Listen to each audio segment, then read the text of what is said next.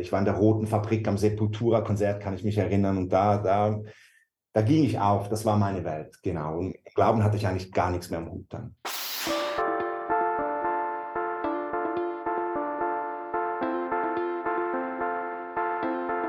Hallo und herzlich willkommen zu Die Macht der Worte, der Podcast. Authentisch, praktisch, gut. Und jetzt viel Spaß mit der neuen Folge.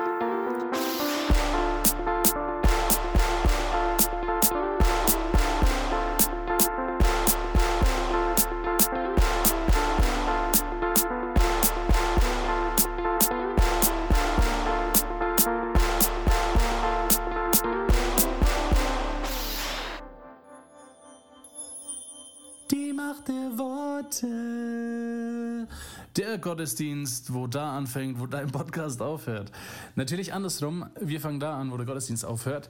Mein Name ist Steve und wir haben bereits 171 Episoden mit dieser veröffentlicht und ich freue mich sehr, weil es gibt natürlich noch mehr, aber ähm, ja, gut drauf. Es tut mir leid, wenn ich ein bisschen gut drauf bin. Ich bin ein bisschen unterzuckert. Ähm, ich mache Intervallfasten und ich merke gerade, ist gar nicht so einfach, wie es äh, der Olli Bagno gesagt hat. Naja, aber das macht gar nichts. Ich wollte kurz Werbung machen und zwar unbezahlte Werbung. Einfach freundschaftlicher Dienst. One Love Jam kommt nach Würzburg am 28.10. mit. Also für 20 Euro, sage ich mal, äh, das ist entweder Minusgeschäft für One Love Jam oder halt ein Ultra Plus Geschäft für dich, wenn du da hinkommst, weil es sind insgesamt 1, 2, 3, 4, 5, mehr als 10 Rapper auf jeden Fall, die da hinkommen in Combo spielen oder Solo.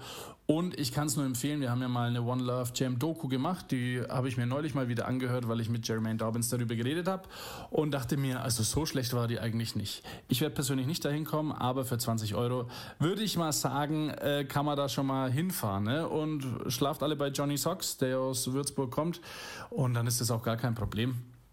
Der nimmt euch bestimmt alle gerne auf, schreibt ihm einfach nur auf Instagram. Johnny, falls du das hörst, äh, äh, schöne Grüße an dich. Genau, äh, dann wollte ich noch sagen, apropos ähm, Gospel Rap, deutscher Gospel Rap, die O-Bros stand heute, 21. September, sind auf Platz 2 der deutschen Charts. Das heißt Charts. Ähm, das heißt, wir Christen äh, sind sichtbarer denn je, weil ich meine zu wissen, dass noch nie in den deutschen Charts eine deutsche Band auf Platz 1 war. Und äh, das ist eigentlich ein Zeichen für sich. Kauft noch ein paar Boxen, die haben äh, coole, coole Boxen mit äh, verschiedenen Inhalten. Ich meine, ein Eistee, der irgendwie sehr interessant heißt, Bro-Tea. Bro-Tea vielleicht oder Tea-Bro. Äh, ich weiß es gar nicht genau. Und lauter gute Sachen in dieser Box. Kostet ein paar Euro, aber das Geld geht für einen guten Zweck. Wohin, wo ich gerade nicht weiß. Ihr merkt, schon wie letzte Woche, gut geplant. Äh, danke übrigens für die Bewertungen auf Apple.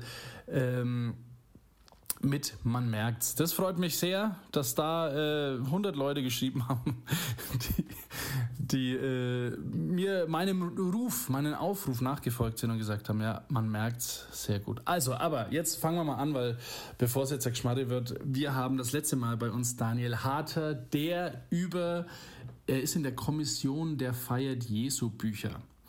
Und er spricht ein bisschen darüber und wir verabschieden uns von ihm mit einem sehr, sehr lachenden und weinenden Auge. Es war eine sehr, ein, ein, ein Hammer-Interview.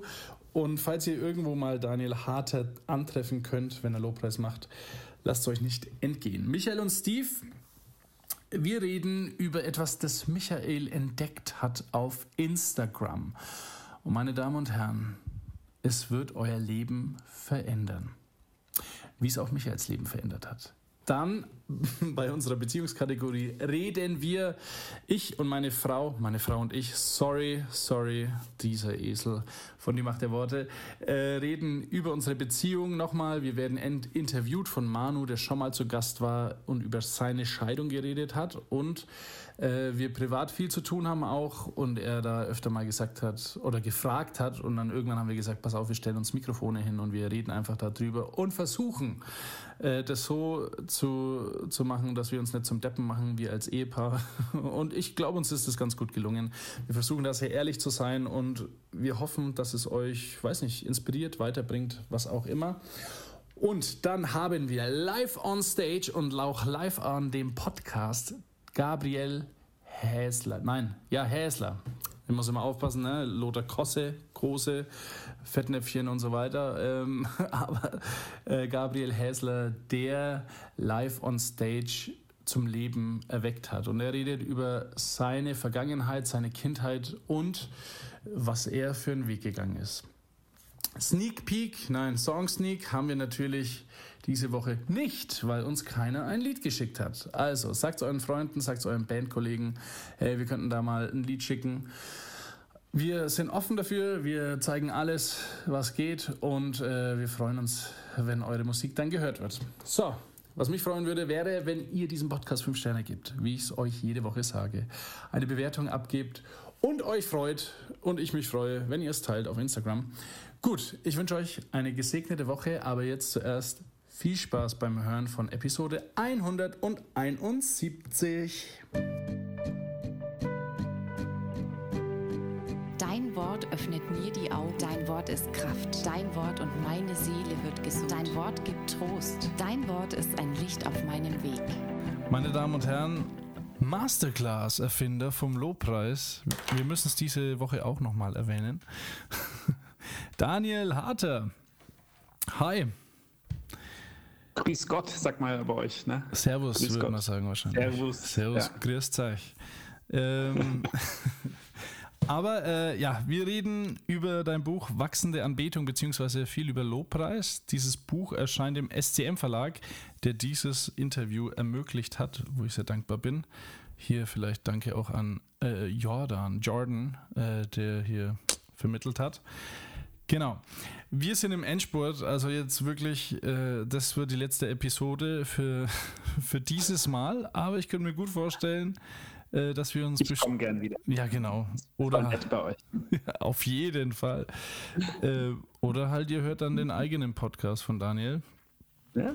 Ähm, schau, ich würde sagen, Daniel, vielleicht nennst du den dann Lobpreis Masterclass oder so. Also, das würde ich dir. Also es gibt, äh, ich habe schon äh, einen Podcast, wo meine Predigten alle drauf sind. Falls ihr ähm, hm. gerne Predigten hören wollt, das, da findet ihr mich schon bei allen Podcast-Plattformen. Wenn man Daniel ähm, Harte eingibt, oder wie heißt der? Genau, okay. genau. Äh, Daniel Harte, Musikmissionar. Mhm. Aber da sind tatsächlich nur Predigten drauf bisher, ja. noch nichts anderes. Naja, vielleicht kommt ja dann noch ein bisschen äh, Le Lehre, Anleitung und sowas. Aber äh, predigst du dann da nur über Lobpreis, so wie wir es jetzt schon die fünf bis sechs Wochen gehört haben, oder auch über andere Sachen? Äh, nee, ich habe einfach quasi wiederverwertet, was ich schon mal irgendwo in irgendwelchen Gemeinden gepredigt habe äh, und habe quasi die Audio ah. ähm, genau zugänglich gemacht für eine breitere Hörerschaft. Okay. Ähm, genau. Okay. Gut. Ähm, ja, wir haben ja über die langweiligen Lieder letzte Woche geredet. Und also ähm, einige langweilige Lobpreisalben, würde ich jetzt mal behaupten. Jetzt kommt mir das manchmal so ein bisschen vor, als haben die Deutschen nicht viel Fantasie. Also wenn ich mir diese Lobpreisalben anschaue, das vielleicht eine Handvoll ist, vielleicht kommt es mir auch nur so viel vor, ich weiß es nicht. Aber ähm, was ist mit den Deutschen los? Weil neben diesen Alben, die vielleicht ein bisschen einfallslos sind, wird seit ein paar Jahren schon englische Lieder auf Deutsch übersetzt. Ähm, ich glaube, du hast es, glaube ich, sogar auch gemacht, oder? Kann es sein? Ja, ja.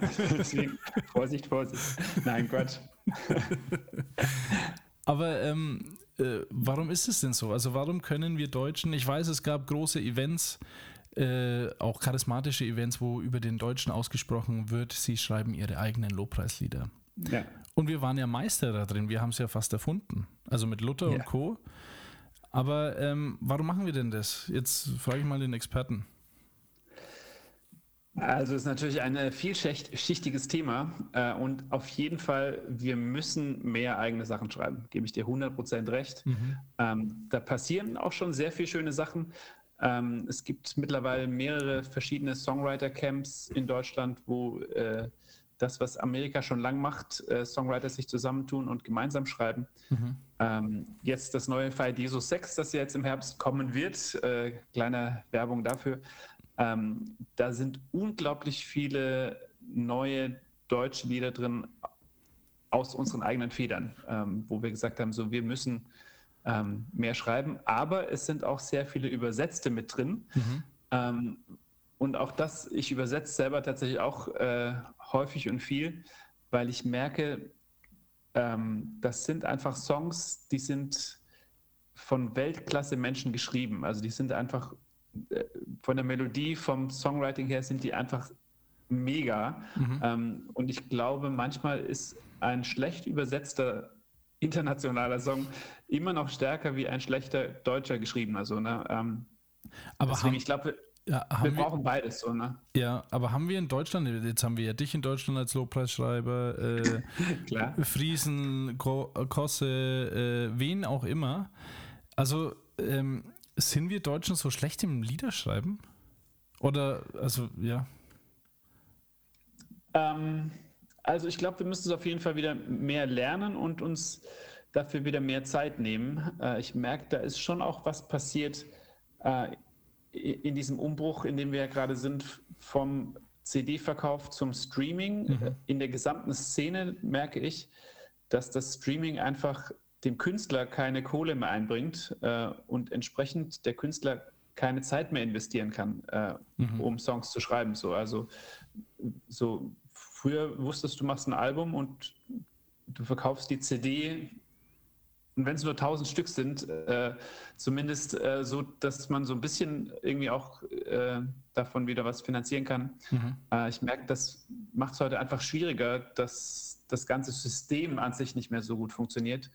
Äh, und entsprechend merke ich auch viele Künstler, auch im christlichen Bereich, ähm, immer weniger Zeit investieren können und sagen, so, ich muss eigentlich halt irgendwo noch unterrichten, ich muss eigentlich noch einen anderen Job machen. Mhm. Ähm, und dann bleibt wenig Zeit, um kreativ zu sein. Also es merke ich selber so, einfach so mal drei Tage auf eine Hütte zu gehen und einen Song zu schreiben. Ja. Äh, das machst du halt nicht, weil du die drei Tage nicht hast. So. Ja, weil als Musikmissionar mit Unterstützern, also ähm, weil ich weiß jetzt nicht, was äh, äh, Lothar Kosse macht oder äh, so weiter neben der Musik, also ob er noch was verdienen muss dazu, aber ähm, ja, weißt du, was die so machen? Äh, der Lothar malt ja seit neuestem. Ach, stimmt, äh, ja, stimmt. Hervorragende, schöne Sachen. Also, wenn ihr ein Gemälde sucht, äh, kauft gerne bei Lothar mal eins. Äh, der kann nicht nur Musik, der kann auch malen, tatsächlich ganz schön. Äh, kreativ rundum. Ähm, ja. Aber ja, ich denke mir auch, ich habe eine Bekannte, die hat ein Album gebracht rausgebracht jetzt äh, und da hat sie Juri Friesen dabei gehabt und so, und du hast ja auch gesagt, ne, man, man macht so Kooperationen oder schreibt zusammen Lieder. Warum macht man das eigentlich? Weil, also, vielleicht bin ich da ein bisschen egoistisch, wenn ich Lieder schreibe, denke ich mir, wenn jetzt da der, der Heinz noch mitschreiben würde, dann geht ja meine Individualität dadurch verloren und dieser, dieser Style, den ich ja sowieso habe.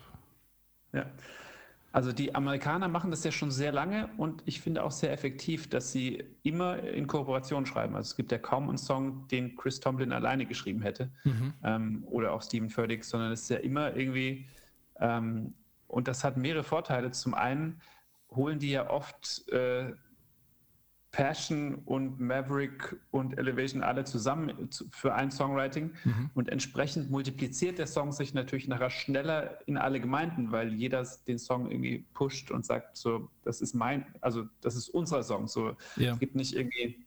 Und ich merke, das hilft natürlich unglaublich. Und das brauchen wir in Deutschland noch mehr, dass wir nicht in mein, unsers, unsere, sondern in wir denken mhm. und äh, wir sind die Kirche und die Songs gehören uns allen. Die gehören nicht ähm, einer Band so, sondern die gehören dem Reich Gottes. Ja. Ähm, und das fand ich super cool. Also gerade äh, Outbreak Band und Urban Life, dass, äh, dass sie äh, die ganzen Sachen von Yada von Anfang an gepusht haben, weil sie sagten, boah, Grenzenlos ist einfach ein guter Song. Wir spielen den, auch wenn es nicht unserer ist. Ja. Ähm, und genau dieses Mindset merke ich so, das brauchen wir noch mehr in Deutschland. Meinst du, wir sind so ein bisschen, äh, ich sage jetzt mal Hater oder Neider, wir Deutschen? Ach, ich glaube, das steckt in allen drin, so, ähm, mhm. dass man irgendwie denkt, so mehr für uns. Mhm. Aber ich glaube, das muss im Reich Gottes muss das anders, anders laufen, dass wir ähm, nicht, nicht in meinen Kategorien denken, sondern in unseren. Ja, Okay. Ähm, du hast ja gesagt, wir brauchen noch mehr von äh, diesen Musikern, die zusammenschreiben und die man sich heranholt. Ähm, wie habe ich denn als kleiner Lobpreiser in einer Ortsgemeinde, der vielleicht mal ab und zu woanders spielen darf, die Möglichkeit, in so einen Kreis reinzukommen? Weil man hat ja, ich sage jetzt mal, die großen zehn deutschen Lobpreisschreiber ja. und du als kleiner Vorstadt-Lobpreiser hast ja eigentlich gar keine Chance, da irgendwo hinzukommen. Oh, gute Frage, die du hier stellst. Ähm, ja, weil, aber ich glaube auch hier, weil auch hier wieder. Äh, weil ich denke halt, es gibt ja so viele Talente, ne? Also die ja, ja, unentdeckt sind. Und da spielt ein kleines Mädchen vielleicht irgendein Lied oder schreibt es, die ganze Gemeinde singt es und ist begeistert davon. Und wahrscheinlich wäre es, ich sage jetzt mal, ein Superhit äh, für alle Christen. Aber die kommt ja gar nicht raus aus dem, aus dem Kreis. Ja. Also ich glaube, auch hier ist äh, das, was wir anfänglich schon hatten, kann auch eine Chance sein, nämlich dass wir in einem Zeitalter leben, wo du halt alles in die Öffentlichkeit raushauen kannst, äh, mhm. äh, über YouTube, über äh, Social Media, über ähm, und ich glaube, dass das eine große Chance ist, auch heute, also neben dem Segen und Fluch zugleich so, ne? Mhm. Ähm, aber dass das auch für, für jemand Kleines, der aber gut ist, äh, mhm. auch eine Chance sein kann, sich durchzusetzen. Ähm, ja. Und da gibt es ja so ein paar Geschichten auch in der christlichen Worship-Szene von Songs, die irgendwie sich einfach etabliert haben, weil sie gut, gute Songs waren, so ähm, von Leuten, die vielleicht gar nicht, gar niemand kennt, so. Mhm. Ähm, aber genau, die Qualität sich halt durchgesetzt hat. So. Ja, daher, wie zum Beispiel beim Lied Ehrfurcht bleibt.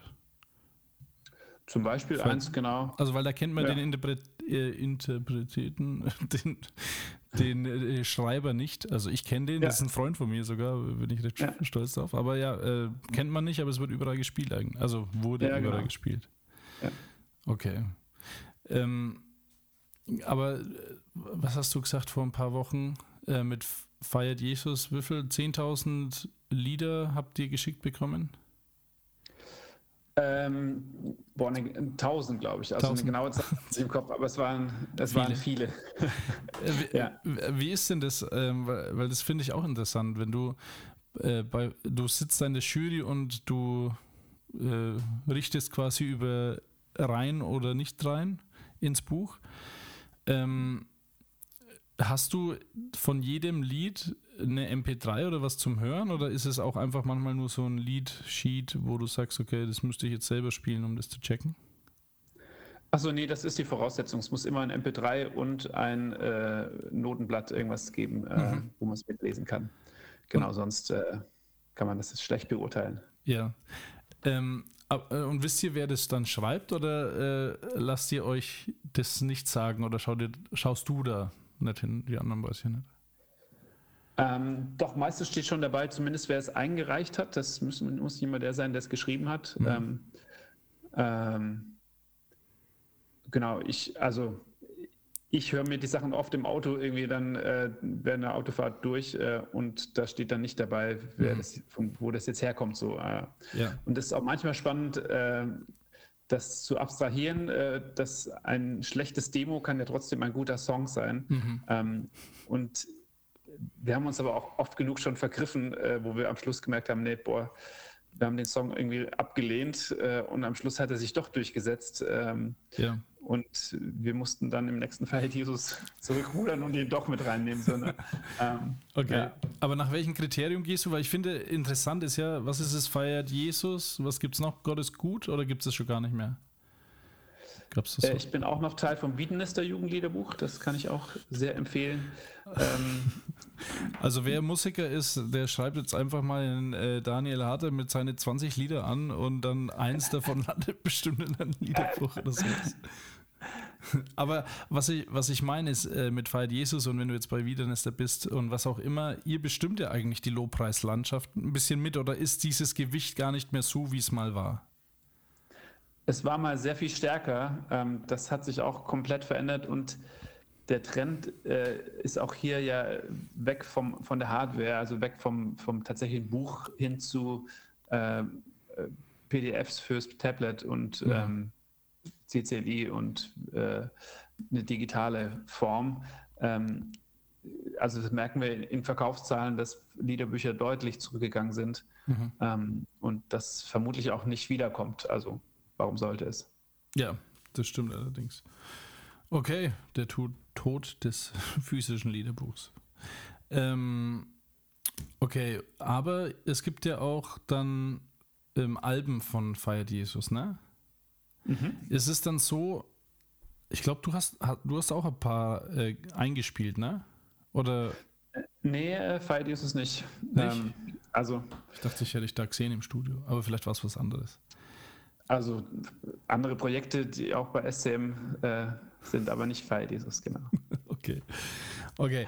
Ähm, aber man, man darf dann da sein Lied auf dem Album selbst singen oder sagt dann Juri Friese, das ist so gesalbt, das kann nur ich singen? nee, der äh, Albert produziert die Feier Jesus Alben immer und der sucht sich quasi ein Team zusammen und oft sind das äh, vier, maximal fünf Sänger pro CD, die quasi mhm. diese Songs äh, interpretieren und das sind eigentlich nie die, Song die Leute, die es geschrieben haben, ähm, sondern mhm. es ähm, Genau, es sind eigentlich immer Fall Jesus-Interpreten. Ähm, und die Idee von den, von den Alben ist eben, Leuten das Liederbuch zugänglich zu machen, zu sagen, äh, hier ist ein neues, Liederbu neues Buch im Liederbuch, ein neues Lied im Liederbuch. So. Ja. Ähm, und das kannst du erstmal sehen und denkst, ja gut, aber damit kann ich jetzt wenig anfangen. Mhm. Äh, und da hilft immer eine gut produzierte CD, damit du die Songs hören kannst und lernen kannst und lieben lernen kannst und dann äh, aus dem Liederbuch spielen kannst. Okay. Okay, ähm, ich habe noch eine vorletzte Frage. Sehr gut. Äh, und dann ist wirklich Schluss, liebe Hörer. Äh, wir überziehen jetzt ein bisschen, aber ihr haltet es schon aus. Also, ähm, es gab früher äh, diese Pfingstbewegung, ne? perfekte Trompetenklänge zu fröhlichen Gesängen und sowas. Dann gab es Hillsong, wie du schon gesagt hast, mit Rockgitarren und so weiter. Dann kam so, ich finde, die perfekte Studiomusik. Und jetzt haben wir die unperfekte Studiomusik. Also du hast schon erwähnt, Maverick ist dabei, dann, äh, ich glaube, heißen die Revere äh, oder Reverse? Weiß ich gar nicht. Ja, Upper Room sind ja. so äh, Klassiker, die oft so ganz free unterwegs sind. Tendierst du manchmal dazu, dass du sagst, Mensch, mein nächstes Lied, das sollte so ein bisschen diesen Style mitnehmen? Also ich glaube, das ist einfach der normale Lauf der Dinge, dass sich Dinge immer wieder verändern und dass man immer wieder auch was Neues sucht und äh, genau sich, sich Dinge wie so ein Pendel von rechts nach links immer wieder verändern. Mhm. Ähm, von daher, ich finde es total gut, dass wieder was Neues kommt. Äh, ähm, ich finde, Maverick ist jetzt oft was, was wir in unseren Gemeinden nicht so, mhm. also wir haben einfach nicht den Black Gospel und nicht diese Sänger und nicht diese Chöre und nicht dieses ähm, diese Kultur gibt es bei uns einfach nicht, die, mhm. die da dahinter steckt. So, ne? Ja. Ähm, aber trotzdem finde ich es gut, genau, dass man wieder sagt, hey komm, wir machen einen Live-Mitschnitt und da wird nicht alles gerade gezogen und äh, zu, zu tot editiert so, mhm. sondern es ist einfach live und das hört man und das ist gut so. Ja. Ähm, finde ich, hat, hat was auf jeden Fall. Okay. Gut, ähm, wir sind am Schluss. Ich habe äh, für meine Interviewgäste noch fünf Minuten am Ende, die sie füllen dürfen mit was auch immer. Vielleicht habe ich manche Sachen vergessen, vielleicht äh, willst du mich beschimpfen oder den Hörern über eine tolle Masterclass erzählen oder sowas. Genau. Deswegen mute ich mich jetzt einfach mal und dann darfst du erzählen, was du willst. Und dann komme ich wieder zurück, wenn du fertig bist. Mensch, das ist aber Luxus. Fünf Minuten, die ich hier äh, euch zulabern darf. Ähm, nein, du sagtest äh, oder du fragtest, ob ich so ein Herzensthema habe. Äh, und tatsächlich, gerade wenn wir über Anbetung reden, äh, ich merke so ein großes, großes Herzensthema ist, ähm, was ich glaube ich in der allerersten Episode mal kurz angerissen habe, ähm, dieses Thema Generationskonflikt überwinden. Mhm. Weil ich merke, in so vielen Gemeinden ähm, bringt Anbetung fast schon eine Spaltung, äh, weil die Jungen sagen so, wir machen jetzt unser eigenes Ding und wir machen unsere Jugendgottesdienste und da machen wir unseren Worship und, ähm, und ich merke, das bringt oft so viel, so viel Entzweiung in Gemeinden, wo mir das Herz blutet, weil ich denke, eigentlich sollte Anbetung doch das sein, wo wir uns einig sind. Mhm. Gott verdient es, dass wir ihn anbeten. Und eigentlich müsste egal welche Generation wir sind, wir sagen Ja und Amen. So, das brauchen wir in unseren Gottesdiensten. Mhm. Ähm, und das ist mein großes Herz, da Gemeinden zu helfen, zu sagen, hey, ähm, wie kann das gelingen, dass wir alle Generationen zusammenbringen und dass wir Sonntagmorgen alt und jung äh, zusammen Gott loben. Mhm. Äh, und es ist ein großer Teil von den äh, Lobpreisseminaren, die ich mache, ähm, weswegen mich Gemeinden auch oft einladen, weil sie sagen, so genau das ist unser Thema, äh, das müssen wir irgendwie hinkriegen. Äh, und ich glaube, das kann funktionieren. Äh, da gibt es äh, sehr hilfreiche Tipps und Wege, wie man da auch eine Kultur verändern kann. Ähm, und ich merke, ganz oft ist es, dass eine ältere Generation, ähm, die an dem festhalten, wie sie Gott vor 20 Jahren erlebt haben, bei Billy Graham ähm, in irgendeiner großen Halle und Jesus zu dir darf ich so kommen, wie ich bin, so und das, wenn wir jetzt diese Lieder wieder singen, so dann, dann, dann dann erinnern sich zurück an diese Zeiten, wo sie so nah bei Jesus waren, äh, wo ich merke, boah, eigentlich will ich, dass Menschen hier und heute Jesus erleben und nicht äh, vor 20 Jahren ihn mal erlebt haben. Mhm. Ähm, und ich glaube, da müssen wir Leuten helfen, einfach eine Generation oder eine Kultur zu schaffen, ähm, mit dieser Erwartung, dass hier und heute Gott uns begegnen kann. Ähm, und aber auch die junge Generation, glaube ich, verstehen muss, hey, ähm, alte Lieder bedeutet nicht, dass sie nicht gesalbt sind, sondern äh, auch, auch auf denen äh, liegt, liegt ein Segen und auch damit können wir Gott loben. Mhm. Äh, und ich glaube, die große Herausforderung, und damit ende ich, äh, ist, dass ähm, wir als Lobpreisleiter, die wir unbedingt brauchen, äh, Episode 3 und 4 bitte anhören, ähm, dass wir als Lobpreisleiter die Aufgabe haben, die Gemeinde immer wieder dabei, ihnen zu helfen, ihren Blick auf das Wesentliche zu richten, auf das Kreuz, auf, auf Gott, der Anbetung verdient, ähm, damit eben es nicht um die Musik geht, ob es mit Schlagzeug ist oder ohne, ob es Englisch oder Deutsch ist, so ist eigentlich wurscht, sondern zu sagen, unser Blick ist auf, auf Jesus. Wir wollen ihn verehren, wir wollen ihn anbeten. Und es ist eigentlich erstmal Wurst, mit welchem Lied wir das tun. Mhm. Ähm, und das ist meine Aufgabe als Lobpreisleiter, Leute ans Kreuz zu führen, in die Gegenwart Gottes und ja, dazu braucht es Lieder, die alle kennen, die alle äh, auch irgendwie bewegt. Ähm, aber das wünsche ich mir, dass Anbetung in Einheit passiert äh, und nicht ähm, so ein, boah, jetzt haben sie nicht mein Lied gesungen und das war jetzt wieder nichts für mich, weil ich kannte gar nichts, ähm, sondern zu sagen, nee, ähm, ob ich die Lieder kenne oder nicht, ob die schnell oder langsam sind oder laut oder leise oder Englisch oder Deutsch, ähm, zu sagen, es geht um den Kern, es geht um Jesus, dass er verehrt wird und angebetet wird. Ähm, genau. Und wenn ihr das lernen wollt, dann kauft mein Buch. Nein, ähm, aber wachsende Anbetung will genau das. Ja. ja, Willkommen äh, zurück. Dankeschön. Warte, äh, noch zu deiner, zu deiner Motivationsansprache. Sehr gut. toll, so, so ein Pad ist schon toll. Ähm, ja, wir sind am Ende. Ich hätte es nicht gedacht, äh, dass wir es noch schaffen. Aber es war mir eine Ehre, Daniel. Es hat echt Spaß gemacht, mit dir über Lobpreis zu reden. Auch über dein Dito, Buch. Auch über dein Buch Wachsende Anbetung im SCM Verlag. Ja, und äh, liebe Hörer, danielharter.de. Auf Instagram findet man dich mit Sicherheit unter demselben Namen, ohne de. Instagram, Facebook, Twitter, Überall. genau. Äh, ja, es war mir eine Ehre, Daniel, und ich danke dir herzlich, dass du zu Gast warst. Und ich hoffe, dass wir uns mal wieder hören oder mal sehen sogar und vielleicht auch mal bei einem Seminar oder wenn ich mir eine Masterclass buche. Oder das, www.worshipmasterclass.de. Genau. Gut, vielen Dank, Daniel. Und äh, man findet dich auf Spotify, bevor ich jetzt hier lange rumlaber. Vielen Dank, Daniel. Macht's gut, Freunde. Tschö.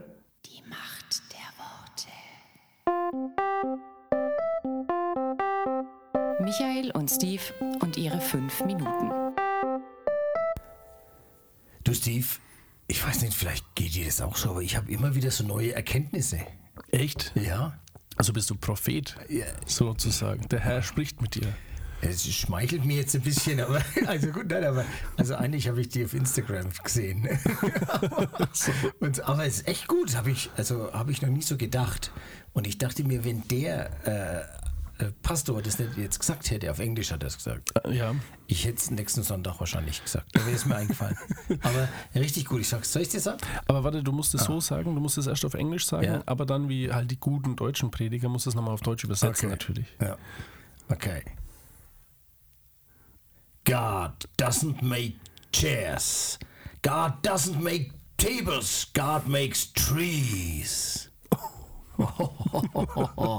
ja, das ist so. Kann man da nicht jetzt eine Melodie einspielen? Ah ja, doch, natürlich. Warte mal, äh, was ist denn hier das da? Ich sag's nochmal. Sag's noch. Warte, warte, ich mache noch einen Halt drauf. Kann man das machen gleichzeitig? Äh, nee, warte, das ist die tiefe Stimme. Macht nichts, liebe Hörer, wir kriegen's hin. Wir haben, wir haben Ja, noch. Zeit. Was wir hier alles haben. Oh. Oh. Okay, jetzt aber, warte. Jetzt. Das ist, wenn jemand ein neues Spielzeug hat das funktioniert nicht. Das Sitzrasenmäher. Jetzt musst du Jetzt, sagen. okay.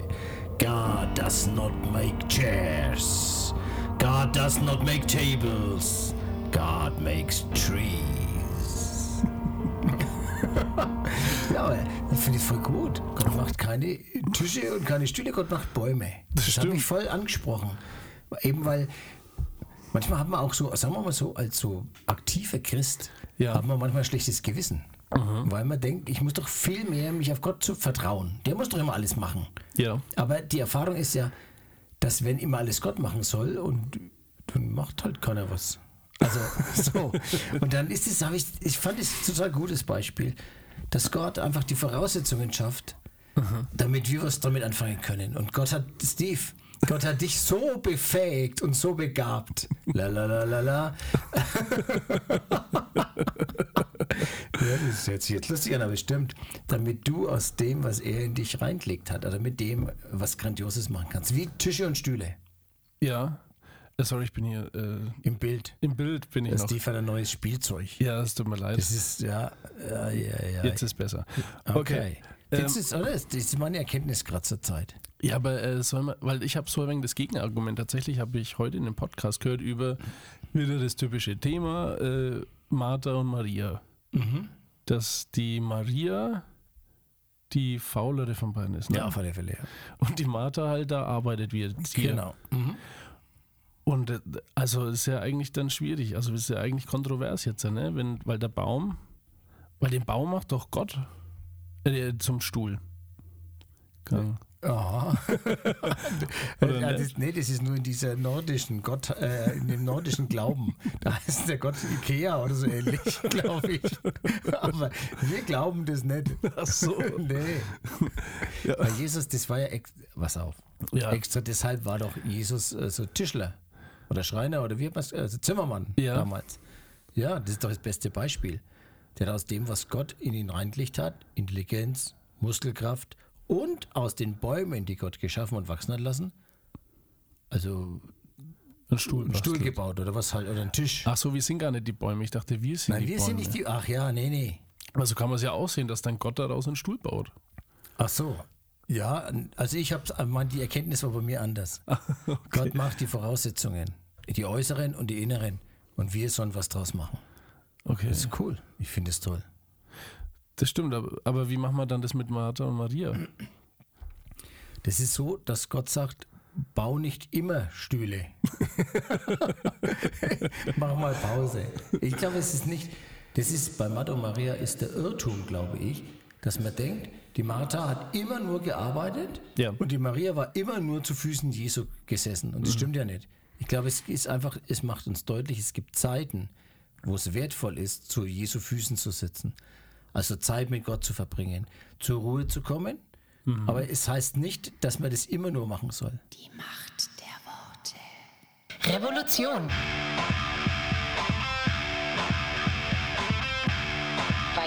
Dir das Herz verdreht. Wir waren dabei, herauszufinden, wie es denn war für Elida, als sie das erste Mal diesen Gedanken hatte, dass Steve eventuell doch der Mann fürs Leben sein könnte. Du meintest, ähm, das ist irgendwie dir hart gefallen und du hast den Gedanken nicht so zulassen wollen. Nein. Also, ja. Vor was hattest du da Angst? Puh. Äh, ich habe, äh, also schon schön und gut, ne, einen Freund zu haben, ne? Aber ich hatte Angst, äh, schwach zu sein, also Schwäche zu zeigen. Und ich habe nicht so Vertrauen an Männern gehabt. Okay. Genau. Und gleichzeitig fandest du ihn aber attraktiv. Ich fand die- das, ich war sehr im äh, Zwiespalt. Zwiespalt, also ultras. Mit meinen Gefühlen war ich, es war so hart, weil ich war so äh, neugierig und verliebt und gleichzeitig war ich so ängstlich und äh, ähm, keine Ahnung, Unsicher. unsicher und ich wollte das überhaupt gar nicht. Du, äh, du hast gerade gerade gesagt, du warst so verliebt. Ja. Also du hast ihn ja gleich das erste Mal, als du ihn gesehen Ja. hast, so. Wie kam das denn, dass du dich dann überhaupt verliebt hast? Jetzt mal auch bei aller Unsicherheit und so. Ja. War das wirklich gleich von der ersten Sekunde an? Oder ab da, wo er neben dir saß? Oder kam das später durch Also irgendwas? diese richtige Verliebtheit kam dann ganz schnell danach. Ganz schnell. Also ich war echt schnell, also ich hatte schnell Schmetterlinge im Bauch und war sehr wie ein kleines Mädchen neben ihm, sehr, sehr schnell, habe ich gemerkt. Und, aber ich äh, habe, ja, irgendwie war das äh, neu für mich, weil so bin ich nicht normal mit Männern. Und ja, und deswegen war es für mich so krass, ich will das eigentlich nicht. Ich möchte nicht verliebt sein, weil ich brauche das nicht. Ich bin stark, Aha. genau. Aber jetzt habe ich eine Frage, darf ich kurz? Ja, freilich. Wärst du bereit gewesen, dein ganzes Leben lang Single zu bleiben? Das ist auch eine gute Frage. Nein. also Okay. ich würde nicht für immer Single sein, aber so richtig in, in Ehe zu gehen, also Ja. ich, das kann ich nur sagen, ich weiß nicht, wie ich äh, als Nicht-Christen, ich denke, ich würde, würde niemals heiraten. Nur so. Wenn du nicht Christ wärst. Ja, ja, Okay. ja, ja, ja. Mhm. Weil dann kann ich schnell abhauen. Weißt du, schnell Okay. kein Bock mehr. Doch Okay. Bock, aber ich will nicht zeigen, dass ich Bock habe, so ich gehe dann lieber So, schützen quasi. voll. Wie so hinter einer Voll. Schutzmauer. Ja. Okay. Sehr unterschiedlich. Ja. Okay, Steve, die gleiche Frage nun an dich. Mhm. Gibt es einen Moment oder gab es irgendeine Situation, wo du das erste Mal dann wirklich diesen Gedanken hattest, richtig ernsthaft, Mhm. das könnte die Frau fürs Leben sein? Ja, ich weiß es nicht genau. Ich könnte jetzt das Datum sagen, wenn ich Zeit hätte, kurz ein Buch rauszuholen. Aber ich denke, es war ungefähr im November oder sowas. Ende November vielleicht. Da wusste ich, dass Elida meine Frau ist. Also ich habe, ähm, Wer hat dir das verraten? das war der Herr selbst. Ich muss aber auch sagen, also ich kenne äh, viele Leute und gerade in charismatischen Kreisen hat Gott gesagt, dass äh, wir die richtigen sind füreinander und was weiß ich was, bliblablub. Und das ist ein bisschen eine, ich finde eine krasse Aussage und auch eine äh, Aussage mit Verantwortung, ähm, die entweder nach hinten losgeht oder weil du wirklich Gott gehört hast und nicht nur deine Gefühle gehört hast. Also wir haben einige Leute in unserer, in unserer, in unserem Freundeskreis, die sagen, Gott hat mir gesagt Hm. das. Und ähm, trotzdem, dass ich das auch sage, bin ich da immer ein bisschen vorsichtig. Also ich, bei mir ist es halt jetzt eingetroffen. Also gehabt. muss es Gott gewesen sein. Also ehrlich war das Gott 100% klar. Nicht du, Gott. Das weiß ich nicht. Also ich muss das kurz sagen. Ich habe die ja da kennengelernt und dann habe ich äh, am Montag darauf in der Bibelschule sie neben mir gesehen und dachte, wow, äh, die ist jetzt auch neben mir, habe ich gar nicht bemerkt. Ein Monat lang hast du es Ja. nicht gemerkt, haben Mhm. wir letzte Woche gehört. Sehr gut, ja. äh, und ich wusste ja auch ihren Namen gar nicht. Also ein äh, Klassenkamerad hat mich gefragt, wie, wie sie heißt und dann wusste ich irgendwas mit EL und ich dachte, ja, wahrscheinlich El Elvira, weil Elida ist ja jetzt auch nicht so der Name, der man... typischste Name, ne? Äh, Richtig. Und dann hat er es, ihr, ich glaube, Ja, er hat sie kam erzählt, sofort ne? rüber. Hm. Ja, Steve, der weiß deinen Namen nicht. ja, und, ähm, ja, ich weiß genau, ja. und ich bin dann aber ins Gebet gegangen, weil ja meine Motivation war nicht eine Frau kennenzulernen, sondern Gott näher kennenzulernen.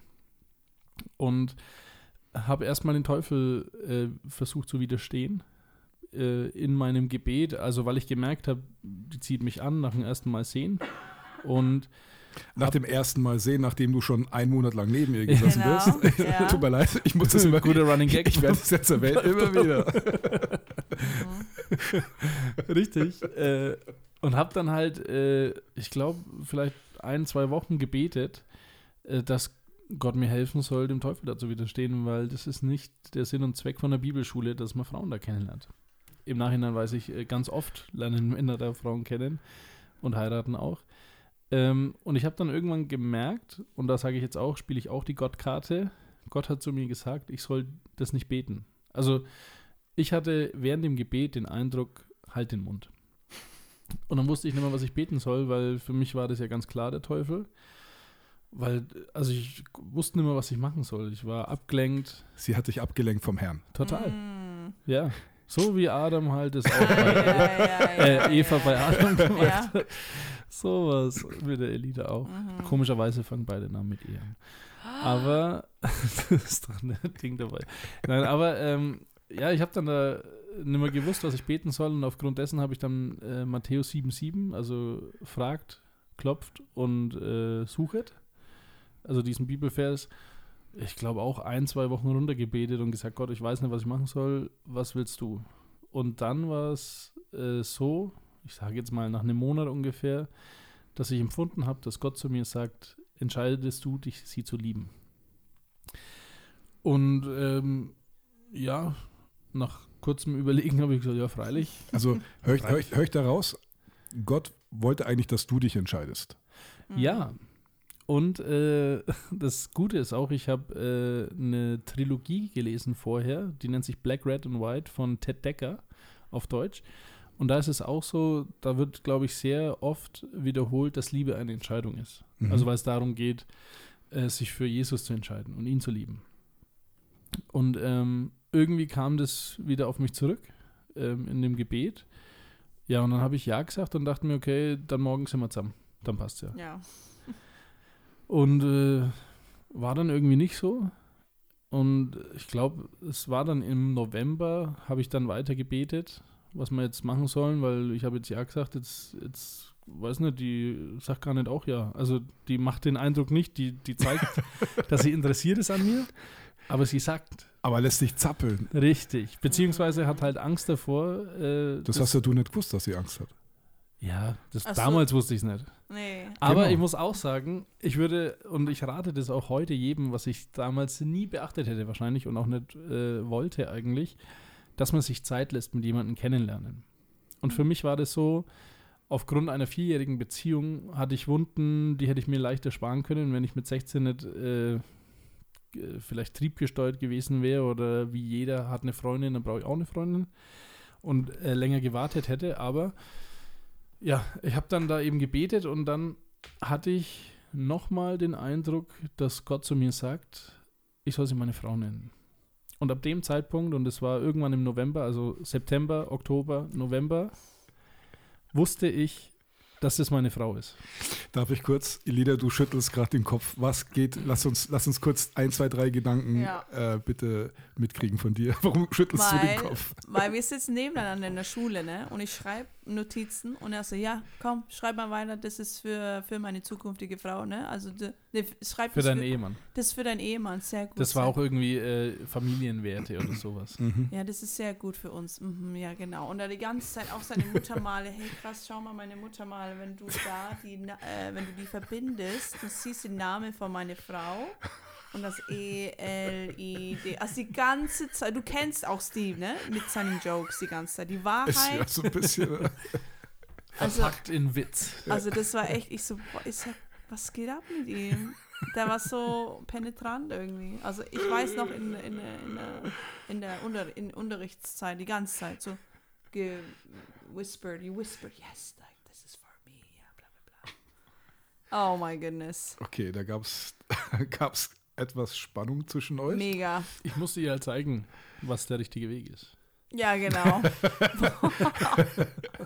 Und das hat sie dann nicht verstanden. Nein. In, in, welchem, bis, in welchem Zeitraum handelt sich das da? Also, ihr seid einen Monat nebeneinander gesessen, du warst eigentlich schon verliebt, Elida, Ja. und, und Steve hat es nicht gecheckt. Ja. Wie, wie lange hat es dann nochmal gedauert, bis, bis du es gecheckt hast, dass eigentlich das mit Elida, dass das dein Herz berührt und was Gutes mit dir macht? Ja, auch. Also nach dem Monat halt, äh, wo wir schon zusammen gesessen waren nebeneinander, äh, in diesem, in diesem Club oder sowas. Also da war es dann schon so, dass ich gemerkt, wo ich dann angefangen habe zu beten, dass der Teufel mich in Ruhe lassen soll. Und dabei war es gar nicht der Teufel. Das stimmt, ne? Okay. Ja. Ähm, so, wir hatten jetzt schon ein bisschen das Verliebtsein angesprochen, ja? Das Mhm. ging bei dir, Elida, schneller als bei dir, Steve.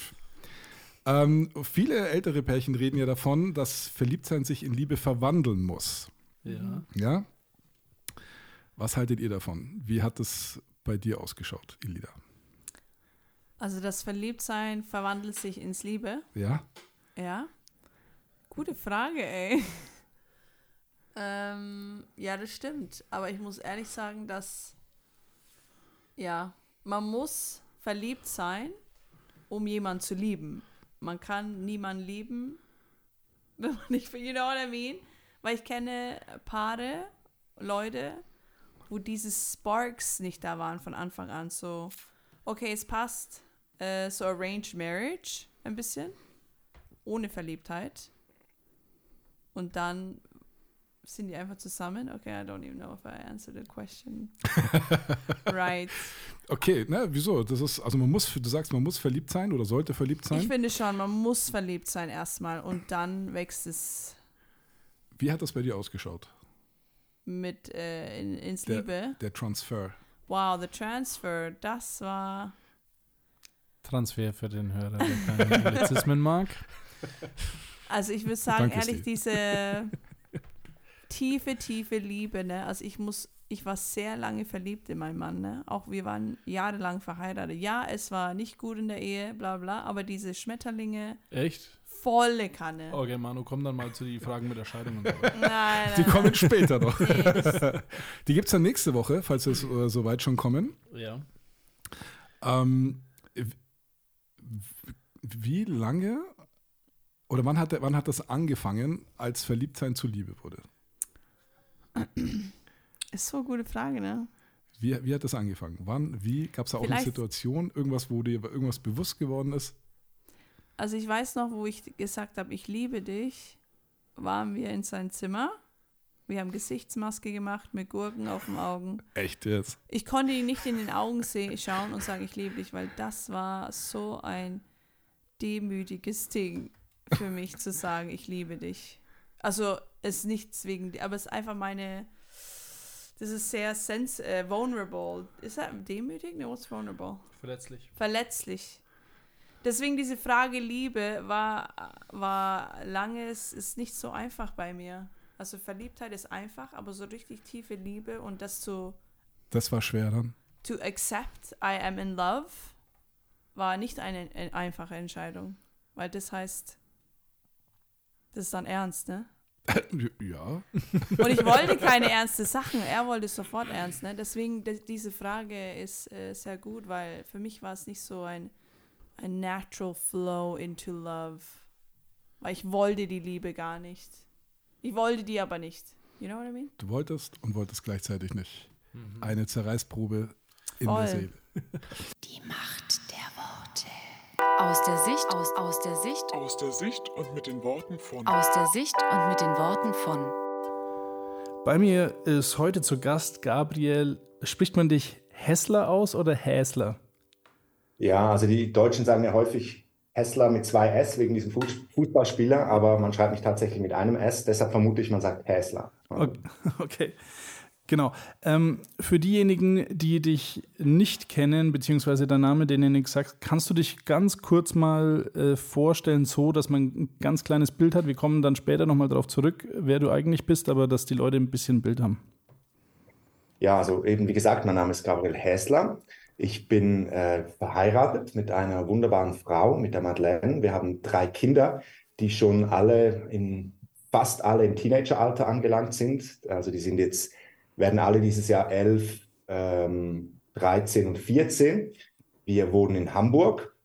Ähm, allerdings sind wir keine Hamburger, wie, wie, wie man vielleicht schon gehört hat, sondern wir sind Schweizer und wohnen eigentlich so seit zwei Jahren in Deutschland. Okay. Ähm, wir, wir fangen mal so am Anfang von diesem Gabriel, der hier vor mir sitzt, an und auf den Ohren von den Hörern ist. Wie war denn deine Kindheit und so ein bisschen deine persönliche Geschichte? Also die Frage ist jetzt, wie lange du ähm, da zuhören möchtest. Aber jetzt vielleicht, um das ein bisschen kurz zu fassen. Ich bin aufgewachsen, so ziemlich auf dem Land draußen, in einem kleinen Weiler. Ähm, meine Mutter ist Kindergärtnerin, mein Vater äh, irgendwie Servicemechaniker. Und ich würde sagen, meine Kindheit, ich war zwar behütet, äh, wuchs in einem einigermaßen Wohlstand auf, wenn man so will. Aber ich kann mich erinnern, so meine Kindheit und auch meine Teenagerjahren, dass ich eigentlich immer ein bisschen unzufrieden war, besonders als ich dann Teenager wurde. Ich war sehr ein, ich würde jetzt mal sagen, rebellischer junger Mann. Ich, ich habe das gehasst, wenn mir irgendjemand was vorschreiben wollte. Und deshalb bin ich mich mit meinem Vater auch oft, ähm, habe ich mich oft gestritten mit ihm, weil er war so ein, er war so alte Schule. Ne? Er wollte, dass sein Sohn gehorsam ist und äh, vorbildlich lebt. Und ich habe das eigentlich nicht gemacht, ähm, bin da ziemlich aus der Reihe getanzt. Und ja, genau, mit meiner Mutter hatte ich es eigentlich ziemlich gut. Sie hat, ähm, sie war irgendwie immer so mein Anker in dieser Zeit drin, auch als ich dann so in die Teenagerjahre kam. Aber nichtsdestotrotz, ich habe äh, mich dann so zerstritten mit meinem Vater, dass ich nicht mehr zu Hause wohnen konnte. Es, es, hat nicht mehr funktioniert und bin dann mit 16 Jahren, wenn ich mich richtig erinnere, bin ich, hat meine Mutter mir eine Pflegefamilie organisiert ähm, und das war für mich eigentlich so eine Befreiung. Und ich bin dann so ein Jahr lang in einer Pflegefamilie, habe ich da gewohnt. Okay. Klingt ja eigentlich äh, relativ hart. Äh, wenn man heute fragen darf, wie ist oder wie, wie war zum Schluss äh, die Beziehung zu deinem Vater? Also, ähm, ich sage mal, ich habe mich mit meinem Vater von meiner Seite her versöhnt. Ich glaube, er wahrscheinlich auch. Aber wir haben jetzt keine Herzensbeziehung miteinander. Also bis auf heute ähm, ist da wie, wie keine Beziehung konnte mehr äh, entstehen. Mhm. Es, ich würde sagen, da steht nichts mehr von meiner Seite her. Ich habe ihm alles vergeben, was zu vergeben ist. Und ich ähm, habe ihn auch um Vergebung gebeten, mal in einem Brief für das, was ich falsch gemacht habe als Kind. Aber trotzdem, da ist jetzt nicht so eine Herzensbeziehung entstanden daraus, ehrlich gesagt. Darf ich da äh, kurz ein bisschen tiefer eintauchen? Ja, okay. Also wenn es dir unangenehm ist, musst du sagen, ähm, beeinflusst es irgendwie deine Vaterbeziehung zu Gott? Weil, also ich kann mich mit dir identifizieren ähm, und denke mir manchmal, vielleicht hapert es da manchmal an der Beziehung zum himmlischen Vater, äh, weil die Beziehung zum irdischen Vater irgendwie nicht so passt. Also ich würde es vielleicht eher von, von einer anderen Seite her aufrollen. Ich, meine Schwester, die ähm, war gläubig so, ähm, die ist äh, vor mir, also die ging in die CVJM und das war sehr ein, eine, eine, fromme CVJM und sie hat mich da immer mal wieder eingeladen, auch an irgendwelche Veranstaltungen. Ähm, und als sie mich dann mal eingeladen hat an so eine Musical-Veranstaltung, da habe ich an diesem Abend, äh, habe ich Gott kennengelernt als liebenden Vater. Ich, ich kann mich erinnern, dass ich an diesem Abend wie realisiert habe, hey, dieser Gott, der streckt mir seine Hände entgegen, der liebt mich genauso wie ich bin, der, der hat nicht Ansprüche an mich, mhm. wo die ich irgendwie genügen muss, um von ihm geliebt zu werden. Und ich, ich, ich wusste einfach, diesen Gott möchte ich und zu diesem Gott möchte ich gehören. Und ich habe mich dann, ich habe darauf geantwortet und ich habe diesem Gott mein Leben anvertraut. Ich habe ähm, ihm mein ganzes, mein, meine ganze Zukunft in seine Hände gelegt. Und bis auf heute kenne ich keinen besseren Vater als meinen himmlischen Vater und ich äh, fühle mich da total geborgen. Ich, ähm, ich weiß, ich, ich kann mich fallen lassen und ich falle nie tiefer als in seine Hände. Mhm. Und das ist etwas Wunderbares. Ne? Also ich würde jetzt nicht sagen, so wie du es jetzt ähm, gefragt hast, ich würde nicht sagen, dass meine Beziehung, die ich zu meinem Vater hatte, irgendwie meine Gottesbeziehung negativ beeinflusst hat, sondern ich habe viel eher in Gott ähm, einen eine neue Vaterbeziehung erlebt, die mir Hoffnung und, und Halt gegeben hat in den letzten 20, 25 Jahren. Okay. Du hast jetzt gerade schon erzählt, deine Schwester hat dich mit zum CVM äh, ab und zu genommen. Ist das auch so ein bisschen deine Geschichte, die mit Gott begonnen hat? Also waren deine Eltern, waren die christlich oder war nur deine Schwester christlich oder wie ist das abgelaufen? Ja, das ist eine echt spannende Geschichte. Da könnte man Bücher drüber schreiben. Also meine Mutter und mein Vater, die waren beide nicht christlich. Mhm. Aber meine Mutter, die hatte so in der Zeit, als sie mit meiner Schwester schwanger war, da hatte sie so eine, eine spirituell offene Zeit, würde man dem vielleicht heute sagen. Ne? Sie war, äh, sie war suchend und offen und sie hat, glaube ich, sich so den Vorsatz gemacht, wenn diese Tochter gesund zur Welt kommt, dann werde ich einmal die ganze Bibel durchlesen. Okay. Und tatsächlich ähm, kam diese Tochter, also meine Schwester, gesund auf die Welt. Und dann kam meine Mutter zusammen mit einer anderen Frau ins, ins Wochenbett, also in dieses Spitalzimmer, wo sie dann mit dem Neugeborenen lag. Und diese andere Frau, die war gläubig und die hat Beziehung zu meiner Mutter aufgebaut, hat ihr von Jesus erzählt, hat sie dann später eingeladen äh, an eine Zeltevangelisation, so hat man dem früher gesagt, ähm, so, wo man ein großes Zelt aufgestellt hat und dann von, von Gott erzählt hat. Meine Mutter ging dahin und hat an dieser Veranstaltung auch einfach erlebt, hey, zu diesem Gott möchte ich gehören. Und äh, später kam dann ich auf die Welt und von daher hatte ich schon so dieses Geistliche in meiner Kindheit drin. Meine Mutter hat uns dann eben in die CVJM geschickt. Mhm. Äh, ich persönlich bin in der CVJM auch ähm, groß geworden. Ähm, aber als ich dann so in die Teenagerjahre kam, da habe ich dann auch so eine Leiterschaftsfunktion übernommen, hatte so eine Gruppe von äh, Kindern unter mir. Aber ich war da schon voll der Absturz und habe da sogar während dem CVJM irgendwie Bier getrunken. Ähm, und die haben mich dann rausgeworfen. Also äh, das gab dann so eine, ähm, ein Zerwürfnis. Und deshalb war ich dann weg eigentlich. Also ich habe da völlig einen anderen Weg gegangen und ich bin, du hast, du hast mir das vorher im Vorfeld des Gesprächs gesagt, dass du Metal-Konzerte gehört hast. Ähm, aber, oder an Metal-Konzerten warst, das war bei mir auch so. Also ich war da, ich war in all diesen Szenen da drin, ähm, verschiedene äh, Szenen, wo ich, ich war in der Roten Fabrik am Sepultura-Konzert, kann ich mich erinnern. Und da, da, da ging ich auf, das war meine Welt, genau. Mhm. Und im Glauben hatte ich eigentlich gar nichts mehr am Hut dann. Okay. Ähm, aber wie kamst du dann äh, zurück zu Gott? Also war das dann deine, deine Schwester? Ich muss aber auch dazu sagen, also es gibt auch guten christlichen Metal. Also nicht, nicht, dass jetzt alles schlecht ist von Metal. Aber den habe ich mir nicht angehört. Okay. Aber wie kamst du dann äh, wieder auf den Weg Richtung Gott? Ja, also ich denke, das waren verschiedene Leute eigentlich, die die einfach immer an mir dran geblieben sind. Eben einerseits sicher meine Mutter, die für mich gebetet hat mhm. und auch immer zu mir gestanden hat. Ich meine, ich habe wirklich eine, eine verrückte Jugend. Ich bin ungefähr aus drei Ausbildungen rausgeworfen worden. Mhm. Ähm, ich, äh, ich hab, äh, war süchtig nach allen möglichen Drogen, Substanzen. Äh, ich war verschuldet über beide Ohren. Eben, ich war zerstritten mit meinem Vater, konnte nicht mehr zu Hause leben. Mein Leben war eigentlich stand eigentlich ungefähr mit 18 Jahren vor den Trümmern meines Lebens, mhm. muss man also wirklich sagen. Und trotzdem glaube ich, da waren einfach Leute, die für mich gebetet haben, meine Mutter, andere Leute, die mich immer wieder eingeladen haben, meine Schwester, die an mir dran geblieben ist. Ich habe dann in der Pflegefamilie habe ich es auch nicht ausgehalten. Nach einem Jahr bin ich da rausgeflogen, ähm, weil ich, glaube ich, äh, Marihuana in den Schrank äh, getrocknet habe und das, das hat denen nicht so gefallen. Okay. Und dann hat meine Mutter hat, mich, hat mir dann mit 17 Jahren hat sie mir eine eigene Wohnung ähm, bezahlt im Nachbarsdorf.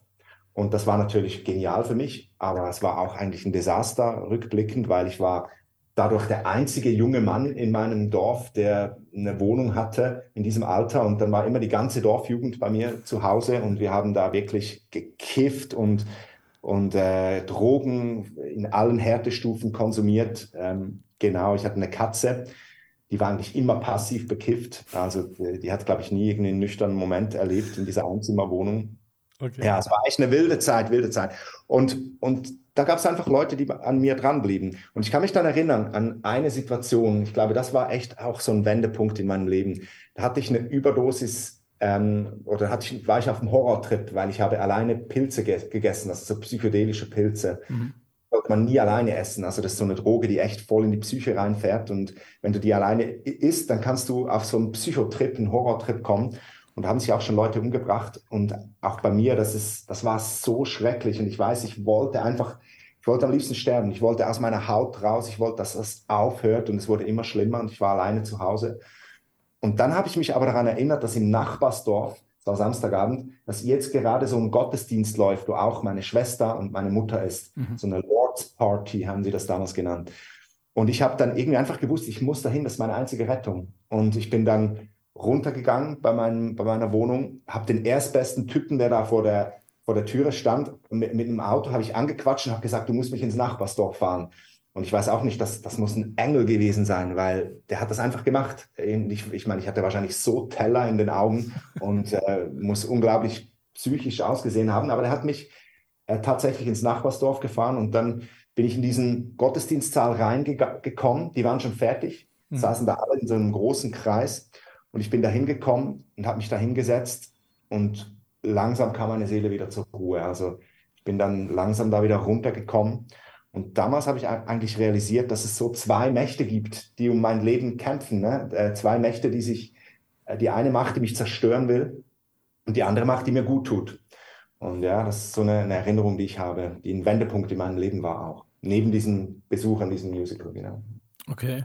Jetzt habe ich äh, noch zwei Fragen für diese Episode.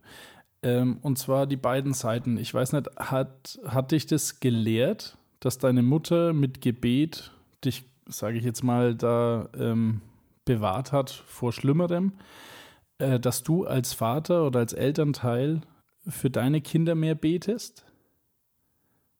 Oder ist das so nebenläufig? Weil ich habe mir das neulich gedacht, man überlegt sich ja so als Elternteil, äh, wie die Welt sich entwickelt.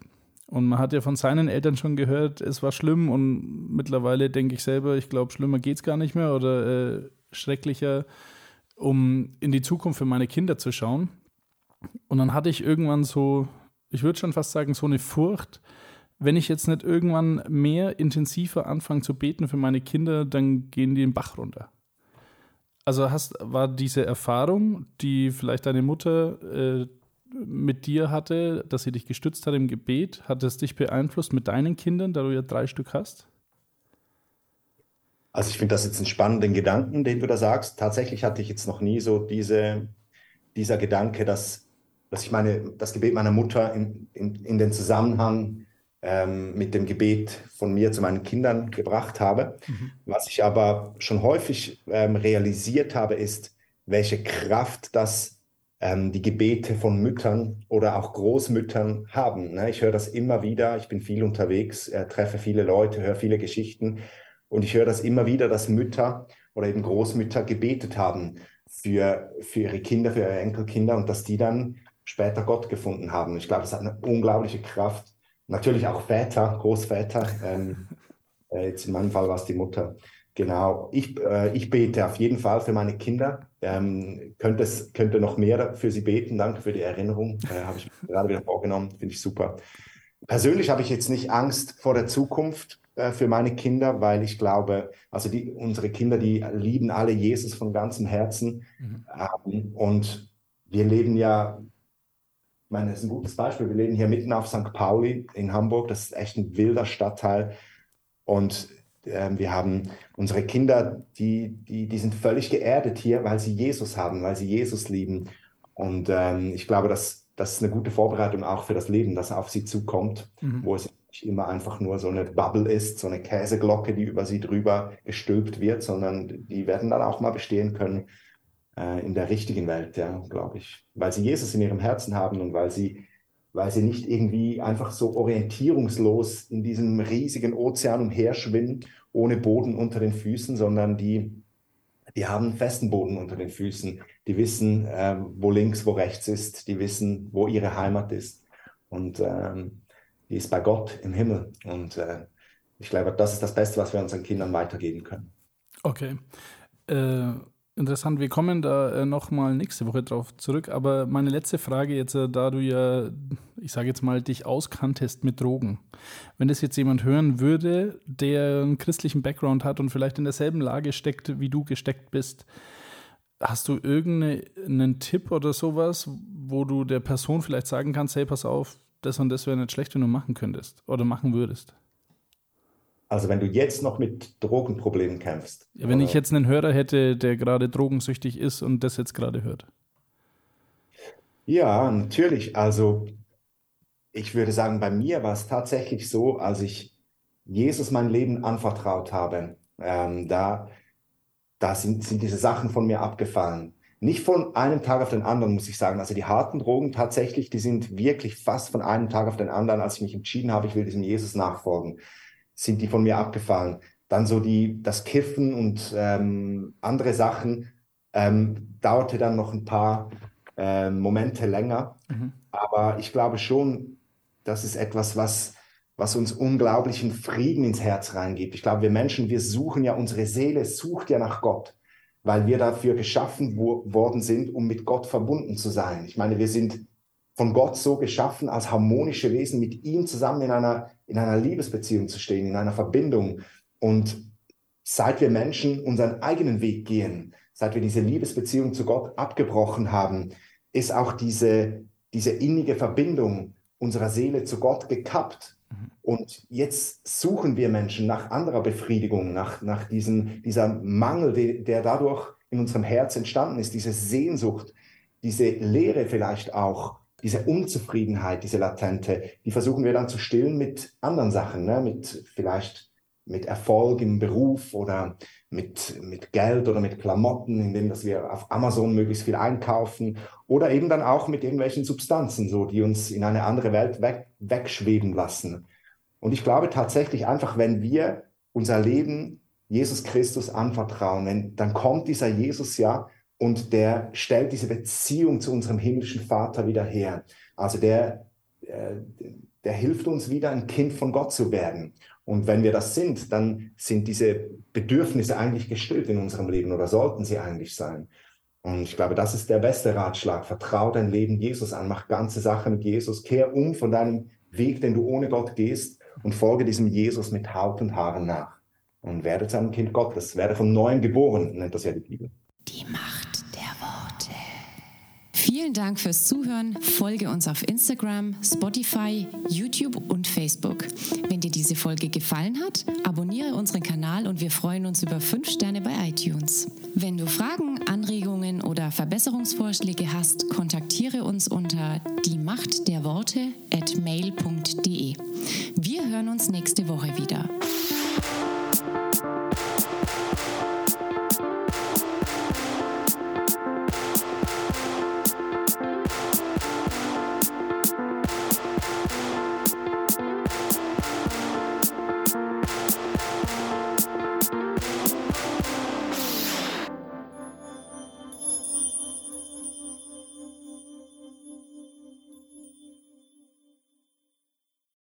Aber mein Leben war damals wie so eine Abwärtsspirale. Schön langsam ist alles so, hat sich so runtergedreht. Und ungefähr mit 18 Jahren stand ich wirklich vor den Trümmern meines Lebens.